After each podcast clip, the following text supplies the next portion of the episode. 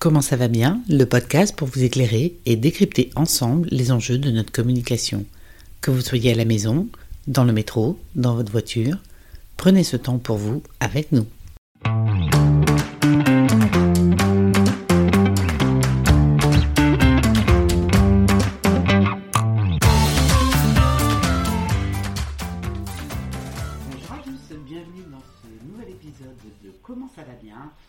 Aujourd'hui avec Stéphane, nous allons parler de nos peurs.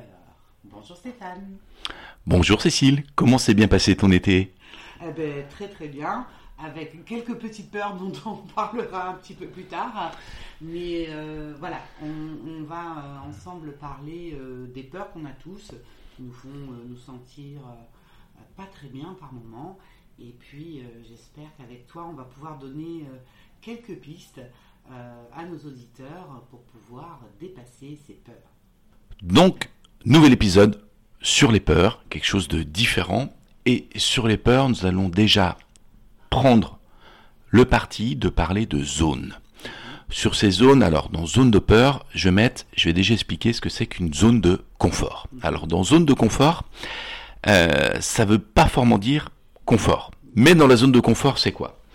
C'est un état dans lequel tu te sens à l'aise. Dans cette zone, tu gardes le contrôle tout en éprouvant un faible niveau de stress ou d'anxiété. C'est un ensemble de situations positives ou négatives auxquelles tu es habitué qui constituent une certaine routine. Le côté pour faire le, le plus simple possible, euh, dans ta ligne de vie, tu as derrière, si je te demande d'écrire où est ta ligne de vie, qui est un exercice que moi je fais en, en fin de séminaire Ouais. pour voir comment situer les personnes. Tu vas mettre en principe ton passé derrière, tu vas être dans le présent et devant est ton futur. Et si je te demande comment tu souhaites ton futur, quelqu'un qui est vraiment ancré dans sa zone de confort, tu me diras peut-être, je sais pas, j'ai pas trop d'idées. Ça veut dire que euh, souvent, les personnes dans la zone de confort assez ancrée, euh, ça va être que euh, ils n'attendent pas vraiment de choses. Ça veut pas dire que c'est c'est négatif. Euh, oui, peut-être ils vont au travail et il y a les bouchons. Euh, ils se prennent la tête avec leur employeur. Euh, peut-être que le matin, justement, je prends cette route et ça bouchonne. Mais je pas en prendre une autre parce que je sais, je connais cette route. Ça fait partie de ma routine. Ça fait partie de ma vie. Et derrière, je me mets dans ma zone de confort. Donc vraiment, euh, c'est vraiment sur la zone de confort. Ça veut dire que euh, nous prenons peu de temps pour identifier ce qui nous a plu ou pas dans notre passé. Il y a un risque que certaines incertitudes de notre passé nous limitent dans notre futur et persistent. Donc derrière, nous avons pris un peu d'habitude, dès l'adolescence ou un peu plus tard. La confiance en soi, malheureusement, n'est pas encore au programme de l'éducation, même si ça commence vraiment à bouger en Belgique. J'ai même vu euh, cet été un, poste au Japon où nous voyons les enfants en maternelle rentrer en primaire. Il y a quatre dessins. Ouais. Et comment ils sont aujourd'hui? Il appuie sur le cœur, euh, on lui fait un câlin, euh, il a envie de faire un check, ou ainsi de suite. Donc déjà d'apprendre à, tiens, comment moi je suis. Voilà, s'identifier qui est vraiment très fort. Et bien sûr, nous sommes maîtres de notre avenir. Alors derrière, euh, sur cette zone de confort où peut-être, mais là c'est moi qui le dis, plus nous vieillissons, plus peut-être allons nous mettre dans une certaine zone de confort. Moins envie de se remettre en cause, moins envie de rejouer des cartes, aussi bien professionnellement, personnellement ou quoi que ce soit. Donc derrière, ça peut être dans différents domaines. Euh, et je vais rester dans cette zone de confort. Communication difficile peut-être en couple. Je fais l'autruche. Euh, je passe des vacances, justement par cet été, j'ai entendu des, des personnes. Ça fait 25 ans qu'ils viennent au même endroit en vacances. Et ils n'ont pas une résidence secondaire pour autant. C'est-à-dire, je suis pas bloqué, mais je viens dans ce camping depuis 25 ans. Je venais avec mes parents avant. Je reviens là. C'est pas c'est bien, c'est mal. Il y a aucun jugement. hein. Mais c'est le côté. Je suis nommé. Voilà. C'est ma zone de confort. Je sais. Je prends ça et voilà. Alors, n'allez pas penser dans le contraire que euh, tiens j'aime ce plat je vais manger que des choses que j'aime pas pour aller dans ma zone de magie ou quoi non moi, ne vous torturez pas le cerveau et ensuite donc pour entre la zone de confort nous avons ce que j'appelle la zone d'apprentissage ça veut dire pour simplifier, la zone de non-expérience. Oui, ça veut dire dans votre zone de confort, c'est des choses déjà vécues, et derrière, je sais, j'y vais ou j'y vais pas, et je vais faire, même si ça me convient pas à 100%, je reste dans cette zone parce que c'est ma zone de confort. J'ai de l'expérience qui a été faite dans mon cerveau, et derrière, je sais que j'y vais. Zone d'apprentissage, c'est quoi? Et nous avons donc deux étapes. Euh, c'est nous allons agrandir ce que nous appelons notre carte. Donc carte et territoire, ça veut dire les façons dont j'aborde des choses, des nouvelles expériences. Donc dans apprentissage, ça veut dire aussi apprendre. Voilà. Vaincre nos peurs. Voyager vers des destinations inconnues. Peut-être changer d'habitude, changer de type de cuisine, de sortie, de sport, de culture. Tiens, je vais faire un nouveau sport. Tiens, euh, je vais faire du golf. Ou j'ai jamais voulu faire tennis. Je me mets à faire du tennis, même à 40, à 50, à 60 ans. Ou il y a même une expérience d'une femme euh, aux États-Unis qui a 65 ans au décès de son mari est partie faire de l'alpinisme. D'accord. Pour beaucoup de personnes, peut-être à 65 ans, c'est de dire non, j'arrête le sport, c'est trop dangereux pour moi. Euh, cette femme, finalement, elle a euh, fait euh, l'Himalaya, ainsi de suite, plein de, de sommets très hauts, et donc en plus avec un oxygène et une forme physique qu'il faut, et qui est morte à 88 ans. Euh, Il y a plein de personnes, à partir de 60 ans, ils se disent, j'arrête. Donc derrière, c'est, euh, bien évidemment, ne pas se sentir bloqué. Bloqué, c'est nos peurs, c'est nous-mêmes, nos filtres, où nous allons peut-être nous sentir bloqués, et le côté de ne pas prendre de risques est plus salvateur que de se dire tiens je vais faire cette nouvelle expérience. Donc c'est une question de balance. C'est vraiment une question en tout cas pour moi de balance et euh, qu'est-ce qui vous empêche de ne pas entreprendre, ne pas créer? Et je vais juste dire et si vous réussissiez? Mais s'il y avait même qu'une seule chance, même s'il y a 90% de chances que je réussis pas, et s'il y a 10% de chances que je réussis, qu'est-ce qui va se passer? Qu'est-ce qui va changer? Et derrière, de se dire, tiens, je l'ai fait. Et c'est peut-être se dire aussi tout simplement que euh, pour certains, peut-être prendre le train seul pour se rendre à Paris, même à 40 ans, ça peut être compliqué. Pour d'autres, montrer dans un tram, j'ai déjà eu des clients qui me disaient que c'était quelque chose de, de fort pour eux et qu'ils l'avaient réalisé derrière. Euh, et ça peut être une zone de peur, voire de panique, suivant votre carte. Donc derrière, pour les personnes qui ont peur de sortir de leur zone de confort, ne pas pouvoir revenir ensuite dans cette zone, c'est souvent des personnes vont se bloquer, se dire mais vous êtes dans la zone de confort, on va mettre une ligne, et derrière d'aller plus loin, ça vous empêche pas de revenir. Il n'y a pas des crocodiles qui vont vous manger. Et derrière de sortir de cette zone de confort, tu vas ou nous allons pouvoir aller directement un peu plus loin. Et si ça vous convient pas, vous revenez. Il n'y a aucun souci. Vous n'êtes pas sur un échafaud à se dire je me coupe la tête et c'est fini. Non. Il y a un retour obligatoirement. Et alors, pour parler un peu plus justement des peurs, euh, nous avons différentes peurs. Pour les énumérer, c'est la peur du rejet, la peur de déranger, la peur de ne pas être à la hauteur, la peur d'échouer, la peur de ne pas être prêt, la peur aussi peut-être de délaire aux autres, la peur de changer d'avis, la peur encore de changer ses habitudes, la peur de réussir, la peur du jugement, la peur de la famille, la peur de l'inconnu, la peur aussi du ridicule, la peur du regard de l'autre, la peur d'échouer, la peur d'avoir honte, la peur de dépasser aussi ses excuses d'évitement, ou peut-être plein de personnes vont se reconnaître là-dessus. Et je souhaite, Cécile, avec cette liste que je viens de donner, donc là elle est écrite, mais à vous d'identifier peut-être certaines peurs, et vous allez remplacer ce mot peur par le mot plaisir. Cécile, veux-tu bien redire la liste que je viens de donner avec le mot plaisir Et donc derrière, je te laisse lire ça. Alors, le plaisir du rejet, le plaisir de déranger, la peur. Ah non, bah oui. Alors, on recommence. Le plaisir du rejet, Je vais aller doucement et à la rigueur, derrière Cécile, redites les mêmes mots avec vous. Le- Elle le dit une phrase et vous redites la phrase haute voix. Ça va être hyper important, vous allez voir l'effet dans quelques minutes.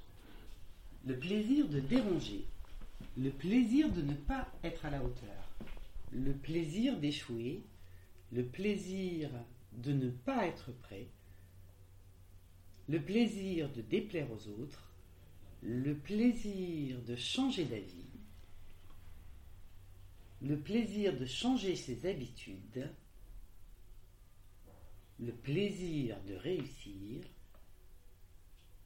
le plaisir d'être jugé par sa famille éventuellement, le plaisir de l'inconnu, le plaisir du ridicule, le plaisir du regard de l'autre, le plaisir d'échouer, le plaisir d'avoir honte et le plaisir de dépasser ses excuses d'évitement. Alors, Cécile, avec tous ces plaisirs que tu as maintenant, dis-moi ton ressenti. Euh, non, mais, mais alors voilà, le ressenti en, en lisant, alors par exemple le plaisir du ridicule, je trouve ça assez sympa en fait. Euh, je trouve ça assez sympa de pouvoir être dans, le- dans ce plaisir-là, euh, d'arriver à avoir ce recul-là et de le prendre comme un jeu finalement. Hein, euh, du recul par rapport à soi-même. Et dans une situation d'arriver, euh, parce qu'on peut être tous ridicules à un moment donné, hein, euh, ça, arrive à tout le monde. Involontairement, de chuter, de faire une bêtise, de dire une sottise, voilà. Et d'arriver à, un moment donné à, être dans ce plaisir-là, c'est-à-dire d'en rire, par exemple, hein, c'est l'exemple qui me vient, qui m'a fait sourire quand je l'ai dit, d'arriver d'en rire, je pense que ça, ça peut être euh, extrêmement positif. Ça me fait penser, donc justement, euh, je l'utilise en, formation, et derrière avec le mot plaisir, vous le dites, et c'est vrai que nous avons entendu euh, Cécile dans le... Elle n'a pas dit le plaisir au départ de ne pas être à la hauteur, elle dit la peur, et parce que c'est pas grave, c'est vous, et vous apprenez, vous êtes dans votre zone d'apprentissage. C'est peut-être ma plus grande peur, du coup j'ai eu du mal à dire plaisir. voilà. Derrière, c'est hyper important de, de refaire et réécouter cette partie du podcast, couper, remettez-la pour la replacer, de la refaire, et voir où les choses que vous sentez que ça bloque dans la gorge, c'est un petit peu plus dur. Et le côté, tu, tu me dis, bah, peut-être peur de tomber, peur de, bon, de quelqu'un de, c'était sur le côté de dire euh, le peur de l'inconnu ou du ridicule.